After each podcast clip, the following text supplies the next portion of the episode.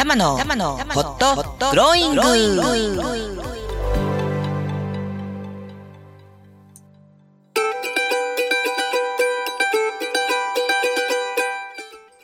皆様今日も明るく楽しく元気よくこの時間をお迎えでいらっしゃいますか？今週もホットグローイングの時間がやってまいりました。パーソナリティの橋本玉木玉ちゃんです。さあ今週も元気にスタートしてまいりましょうこの番組ホットグローイングは人生思うがまんまに生きていくための転ばぬ先の杖として心が元気になったり意欲が湧いてきたり時に心が熱くホットに時に心がホッとするようなそんなちょっとしたヒントや情報トークを提供する番組です。今日は8月14日第2週の金曜日。なんかようやくお日様のお顔を拝めるようになったと思ったらとんでもない暑さに見舞われていますが皆さん体調と大丈夫でいらっしゃいますか？命に危険が及ぶ暑さ。なんてね40度超えると言われておりますけれども、まあ、水分補給をしっかりしながら今日もお互い様に元気にね過ごしていければと思いますがえ今日はですね緊急インタビューということでフレフレサラリーマンコーナーにお越しいただいているあ竹谷さん。ご支援させていただいている竹谷さんですね。上野御徒町の紫のビルというとね、えアジアの県内ではですね、とても有名なディスカウントストアなんですけども、えそこで今とてもユニークなキャンペーンが展開されておりまして、スマイルキャンペーンと題してですね、とにかく、まあ、自分たちもこのコロナ禍の中でですね、明るく笑顔でいられるように社員同士が、え同時にその自分たちのと触れていただくお客様にも笑顔をお届けしたいというねキャンペーンが今動いてるんです。でそのキャンペーンの余波がなかなか素晴らしいと言いましょうか。いろいろありますので緊急プロジェクトメンバーのインタビューをさせていただきましたのでえ今日はそれをお聞きください、え、楽しみに、え、最後までお付き合いいただければと思います。この番組は人生思うがまんまに生きるをテーマに人生の応援番組をお届けする五木コンサルタントたまラジオ新宿スタジオからお送りしています。今日も自宅スタジオからのお届けです。騒音雑音アクシデント。ご容赦ください。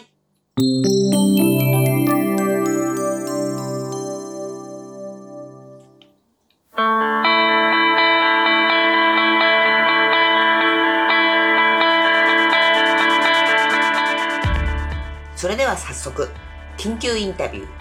スマイルキャンペーンってなんだ？をお届けいたします。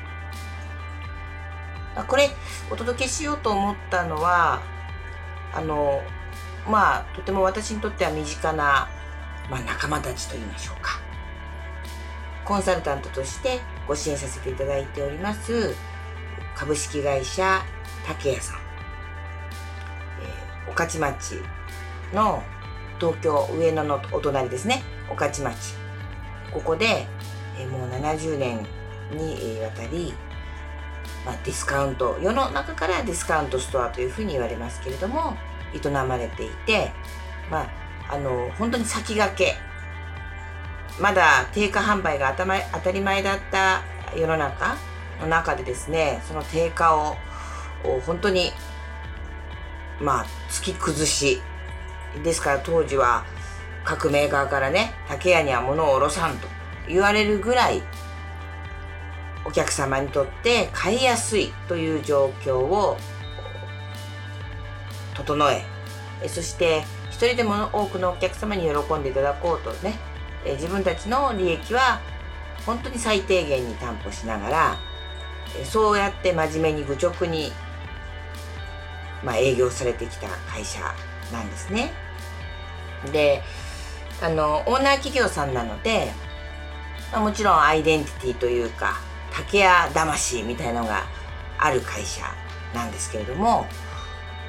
その中で、えっと、実はですね今年からスタートしたプロジェクトがございまして創発プロジェクトという新しいプロジェクトが、まあ、スタートしたんです。で私はそれを、まあ、ファシリテーションというか、まあ、支援前進が起きるように支援するというお役目をいただいて関わらせていただいているんですけれども、えっと、そもそもがどうしてもですね、えっと、小売りの現場ということもあってまた、えとても専門性が求められるというかその経験値が求められる領域もあるので若手がいきなり台頭して活躍するっていうのが難しくなってしまうというかこともあるんですね。でも若手はやっぱり今の感性を持っていて若手だからこそその時代だからこそできるっていうことがありますよね。なのでずっとこう社内の改革をこう進めてきてもう7年8年足掛け時間が経ってるんですけどその中で今こそこの難しい時代だからこそ若手がその若さゆえのね発想力であったり行動力をもってして新たなことを起こしてって次の時代を切り開いてもらおうという、まあ、意図のもと経営の判断でこのプロジェクトが立ち上がり、まあ、若手と言ってもですね30代から20代なんですけれどもあの本当に新たな何かを起こしていく。だから創発創造創造作り出す創造の創の字と発動するの発で創発プロジェクトというのにメンバーが6人選ばれまして男女合わせて6人ですね。役割もさまざまなメンバーが集い決められているのはまあ0から1を生み出す。新しいことをいやこの難しいコロナ禍の中でお客様が喜ぶ何か新しいことをまあ、企画して実行してほしいと、まあ、提案してくれという、まあ、ミッションを抱えてスタートしたプロジェクトなんですね。いや、なかなか難易度の高いプロジェクトですよね、若手からすれば。で、まあ、細かなことはちょっとボンと省きます。なるべくね、皆さんに彼らの声を聞いていただきたいので、も聞くにあたって何をやったかをお伝えしないとわけわかんないと思うので、要は、自分たちが笑顔になる。こんな時代だからこそ。そしてお客様にも笑顔を届けるということでそのマスクで覆われてしまった顔を何とかしようということからマスクを作ったわけです。想像できますかねあの立体成形のマスクはちょっと課題があったのであえてあの開いマスクアベノマスクのような平いやつですね。でももうちょっといいやつなんですよ、もちろん。そこに、あの、リアルな写真から切り取った、その写真も実は社員、プロジェクトメンバーなんですけれども、あの口元のね、写真をそのままプリントして、要は、ま、マスクはしてるけれども笑ってる顔にしちゃいと強制笑顔ですね。これを全社員でつけてもう全社員上げてこれは売り場に立ってる人だけではなくて事務やってる人も補給やってる人も社員もパートさんもとにかく竹屋に集っている竹屋で働いている人みんながこのマスクをつけることで笑顔をお届けしちゃおう自分も笑顔になっちゃおうということを企画し、えー、経営に提案し倫理通して予算取ってで実行したと。で実は8月10日からもう本当に動き出したばかりなんですけどなかなかの反響が起きておりまして。ということで、まあ、緊急インタビューとに至ったわけです。で、まあ、細かなことは省いてまた後で補足させていただきますのでまずは彼らの6人の声をお聞きください。えカーテンカーペットなどのインテリアの販売を担当しております、えー、熊原です、はい。えー今回、えースマイルキャンペーンに込めた思いとして、えーまあ、このコロナの中、まあ、マスクが、まあ、当たり前という形、えーことになっておりまして、まあ、みんなの笑顔が見えないといったところで、まあ、どうにか笑顔の創出ができないかというところで、まあ、今回、まあ、マスクに笑顔をまあ、映し出したらいいんじゃないかという思いそして、まあ、それを見ていただいて少しでも、えー笑っていただき、まあ、少しでも、まあ、お客様含め従業員仕入れ先様が幸せな気持ちになってもらえるように、まあ、どうしたらいいかという、え思いを込めて、まあ、始めたキャンペーンです。はいで、えー実際、えー嬉しかった、まあ、実施して、えー嬉しかった反応としては、まあ、見ていただくだけで笑っていただけたりだとか、まあ、そのマスク本当面白いねって言っていただけたりだとか、まあ、あとは社員間での笑顔が増えたこと、えーそして、まあ、今回、まあ、いろいろ事情があってお辞めになる方がいらっしゃるんですが、まあ、わざわざくれてありがとうっていう言葉もいただきました。はい。嬉しいですね。はい。まあ、そういったあの反応も、えーあったので、まあ、今回本当にできてよかったなと、えー思った反面、えーショックだった、えー出来事としてはやはりまあ見てて怖いだとか、まあ、気持ち悪いだとか、まあ、そういった言葉だとか、まあ、あとツイッター上でも、まあ、ちょっと買い物行くのやめようかなとか行きたくないなとかっていう、まあ、反応が、まあ、多かったため、まあ、そこは非常にショックだったんですが、まああの初めて行うことなので、まあ、社内での、まあ、ちょっとこうマイナス的な印象っていうのはもう初め、まあ、そういうことは起こるだろうなとは思ってましたし、まあ、そういったあの覚悟の上で、まあ、今回のキャンペーンを、えー実施した経緯もありますので、まあ、今後ですね、まあ、あの従業員にはしっかり私たちの言葉でエンロールをして、まあ、従業員にもましっかり楽しんでもらってでお客様にもあのお客様にエンロールっていう言葉はおかしいんですがお客様にこの思いが伝えられるようにしっかりと、えー伝えていけたらいいなと思っております。はい、ありがとうございました。はい、えー、ではお次でお願いします。はい、こんにちは。ほえー人事総務部の水島です。主にホームやロームを担当している部署です。えー今回のキャンペーンに込めた思いとしましては、とにかく自分の中で、えーやったことないことをやってみようあの、まあえー成功するかどうかわからないけど、とにかくチャレンジしてみようという気持ちを、え込めて、え取り組みました。特に嬉しかった反応としてはあの実際にあの面白いねとか、えーいいマスクだねとか言ってもらえることの他にもですね、まあ、SNS とかの反響がすごい大きかったりですとかいろんな方にあの反応していただいてるっていう事実がすごい嬉しかったです、まあ、反面ですねあのその反応はいいものばかりではなくあのちょっと気持ち悪いとか見てて怖いっていうあのどちらかというとネガティブな反応もあったのでそれには少しショックを受けたんですが、まあ、そういった方にもですねあの我々の思いが届くように、えーこれからもプロジェクトの方を一生懸命取り組んでいきたいと思いますはい、ありがとうございました。はい、お願いします。はい、えー、こんにちは、えーは化粧品の仕入れを担当している、えー、栗生沢と申します、えー今回のキャンペーンでですね、えー特に私はですねまず自分のモットーとしているまずはやってみようまた試してみようとか体験してみようというところでまあ自分からこのマスクをつけて本当に実際に鏡で反応を見てですねこれは個人的にはいけるんじゃないかという思いを込めて、えースタートしたのでそんな中でやっぱりまずは実践できてよかった実現できてよかったなとそんな思いでございます。で嬉しかった反応としてはですねえいつも業務にあたってすれ違っているあのいろんな他部署の方とですねもう笑顔でお互いであの挨拶をできたこともう初日に一番やっぱり挨拶であやっぱマスクをつけたらこんだけ笑顔になるんだなと純粋にあのお互いが笑えたってところが本当にシンプルに嬉しかったです。で逆にショックだった反応としてはですねあのーまあ、やっぱり笑顔にちょっと慣れてないかなあの目元がちょっともう少しかなっていう方もいるんですけども、まあ、そんな方と会話してる中でやっぱまだまだ、あのー我々の説明がしっかりできてなかった分、あのー反応が悪かったのかなとそう思いました。以上ですはい、ありがとうございました。はい、次お願いします。こんにちは。アパレルの仕入れを担当している佐藤です。お客様やスタッフ含め皆さんの笑顔を生み出すきっかけになりたいと思い、今回のスマイルキャンペーンが実現いたしました。現在嬉しいお声やちょっとショックなお声も多くいただいておりますが、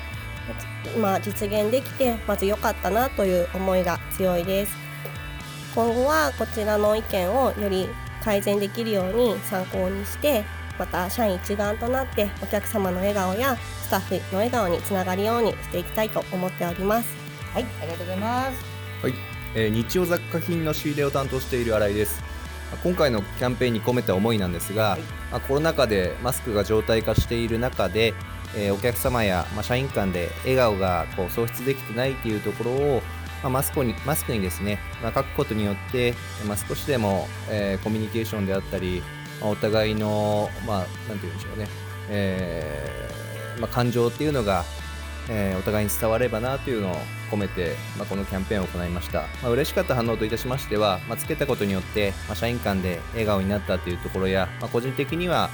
えー私はお客様にお声かけいただいた時に振り向いたら、まあ、その場でもう早速笑っていただけたというのが、えー早速、えーそうですね、えー素直に嬉しかったです、まあ、ショックだった反応といたしましては、えーまあ、社員間の方で、まあ、少しネガティブな意見が、まあ、あの聞こえてきたりしたので、まあ、そこら辺は私たちのエンロールがうまくいってなかったのかなっていう反省が、えー出てまいりましたので、まあ、そういったところを改善して、まあ、社員、まあえーお客様も、まあ皆様楽しんでいただけるようなあ企画が継続できればと思っております。以上です。はいありがとうございます。はい。こんにちは。私はプロモーションマーケティングを担当しているパールと申します。はい。はるさんどちらお国は出身でしたっけ？えっ、と私タイから参りました。はいはい。何年目ですか？えっ、ともうすぐ4年目です。なるほど。はい。はい。で、えっ、と今回のキャンペーンに込めた思いは、えっ、とコロナコロナ禍でマスクが当たり当たり前のことになっていて、で私の一番得意な笑顔をみんなに見せられないことが3年だったので、えっと今回がマスクの上に、えっと笑顔をの乗せられないかの思いからでだからマスクの上にスマイルをの乗せてスマイルキャンペーンを実施いたします。ししました。で、えっとうりう嬉しかった反応はえっ、ともう初初日から、えーとま、周りの人がそのスマイルマスクを見て笑ってくれたことと,、えー、とう売り場に行ってもお客様がそのマスクを買いたいぐらいの反応をいただいたのでそれはすごく嬉しかったです。はい私がすごい、ま、前向きとと捉えてますので残念なことがないと思います。オッケーありがとうございますはいえー健康美容グループ化粧品を担当しております工藤です。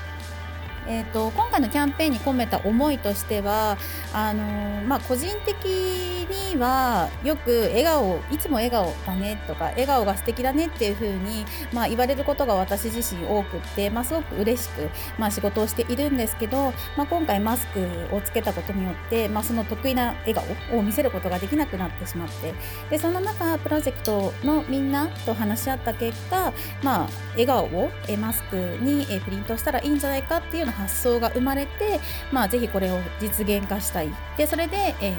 他のスタッフもそうですしお客様にもえ笑顔を届けたいっていうことで、えーやっていく思いを、えー固めました。でそんな中やってみて嬉しかった反応としては、まあ、自分が体感したっていうよりも、えー周りのスタッフが実際お客様から褒められているところ、いいね素敵だねって言われてるところを、まあ、見れたっていうところが一番嬉しかったところです。まあ、あとやっぱり冒頭でもあったように、まあ、退職される方においてもあと少ししかあの出勤しないのに自分のために準備してくれてありがとうっていうメッセージが個人的に届いたっていうところもすごく嬉しかったです。であと、えっと、残念だったところに関しては、まあ、まだまだやっぱり今日2日目なので賛同していただけないフロアですとか、まあ、チームが、まあ、少しあるんですけれども、まあ、それはショックでもあり私たちのこれからのプロジェクトの反省でもあるので、まあ、よりこれをしっかりと実現して、まあ、最終的な目的、まあ、みんなに素敵な笑顔を届けられたら、まあ、一番いいなっていうふうに思ってます。はい。はい以上ですさあ皆さんいかがだったでしょうか？あのインタビューの様子からも彼らがとても真面目な方々だということは伝わったんではないかなと思うのですが本当に真剣に真面目に愚直に話し合いそして意見を交換したどり着いたのが今回のスマイルキャンペーンだったんですね。同時に試作品を作ってみんなでこうつけてみた時なんかにはあの嫌だと。やっぱりこんなのつけたくないと。内側からも実はそんな声が出てきたりとかして。それでも目的に立ち返り竹屋のビジョン理念を実現していくそして自分たちが目指している笑顔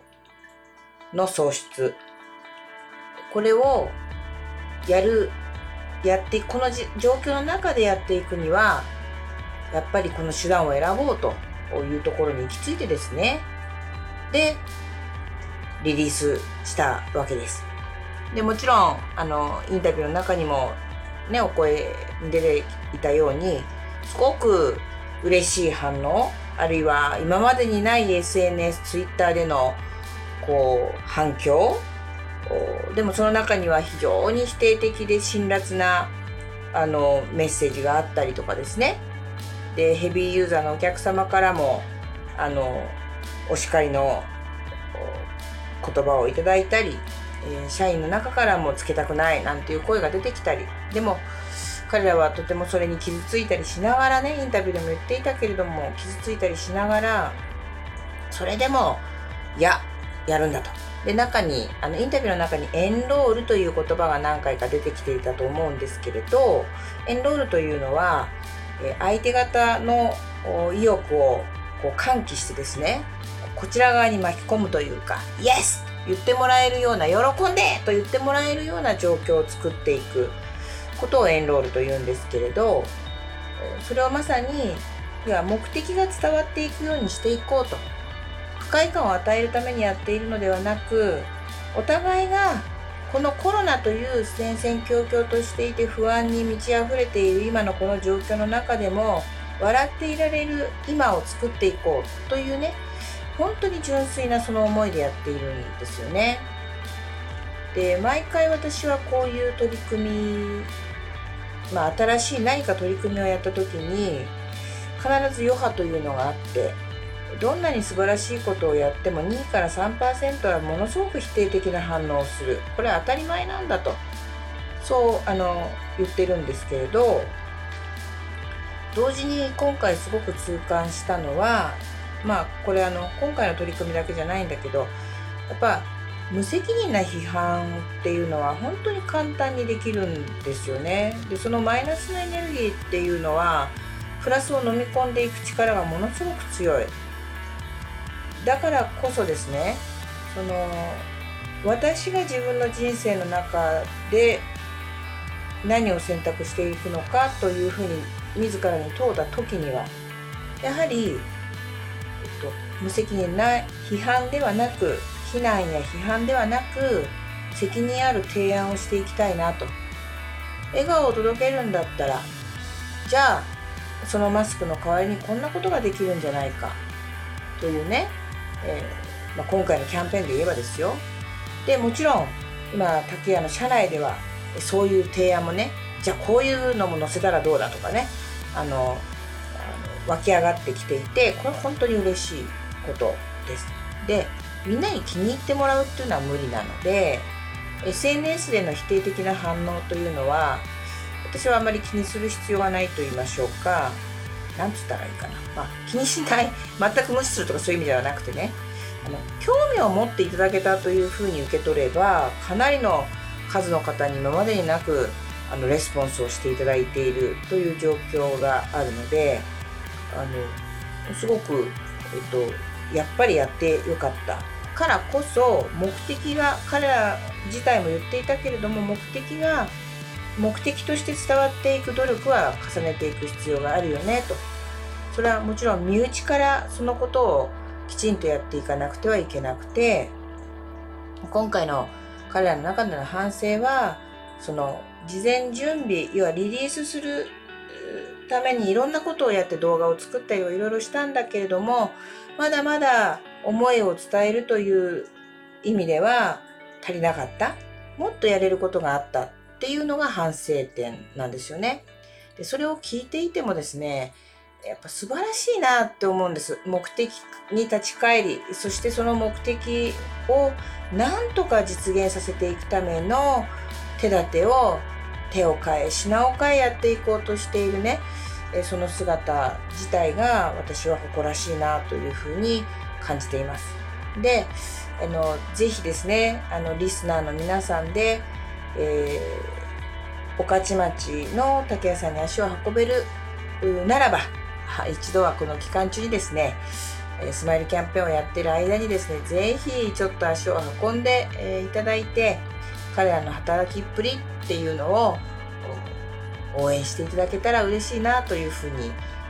思っております。で、実はあのインタビュー、あの、プロジェクトには先輩社員が3人ほど、あの営業トップも含めてですね、まあ、オブザーブと言いましょうか協力サポーターとして入っていて彼らにもあのお声をいただいたんですが今回はメインメンバーだけのインタビューにあの絞らせていただいてもうちょっと時期を見た時に3人の協力サポーターの先輩たちが何を思い何を感じているのかっていうのはまた別番組でお届けしたいと。スマイルキャンペーンまだまだ続きます。始まったばかりですから。であの彼らの思いがね本当に一人でも多くの方に届いて、えそしてその方の人生の中での笑顔が生まれたらいいなと。残念ながら不快だと。気持ち悪い不快だやめろ。というふうに思われる方もいらっしゃる。その方たちをイエスと言わせるということは難しいんですけれども少しでもね趣旨が伝わっていくような取り組みとして進化していければいいよなと。そして私は純粋にそれを彼らがやっていくそのことをこれからも応援していきたいと考えています。こんな時代だからこそ寛容さと言いましょうか。そのピリピリしてね良し悪しだけで何かこうあのジャッジするのではなくこんな時だからこそお互いの背景をこう理解する努力というのがこの社会に広がっていくといいなと本当に、え、実感をしております、えー、皆さんはどう思われたでしょうか？毎日の中にちょっとした笑顔を、うん、創出するための努力。すごく大切なんじゃないかなと改めて感じております。そして皆さんの生活の中にも笑顔が生まれることを祈っております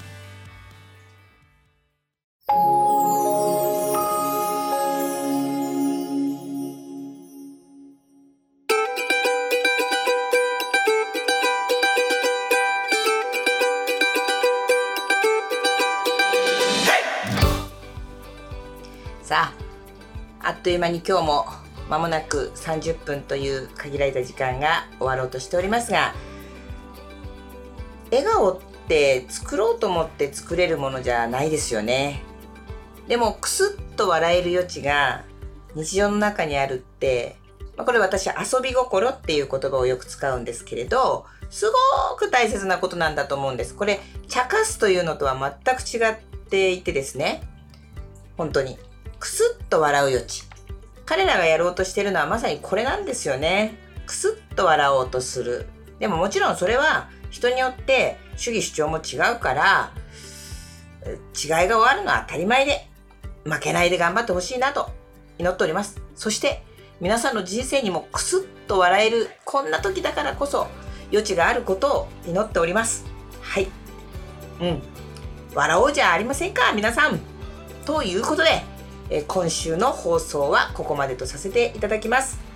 あなたの素敵な人生にいってらっしゃい。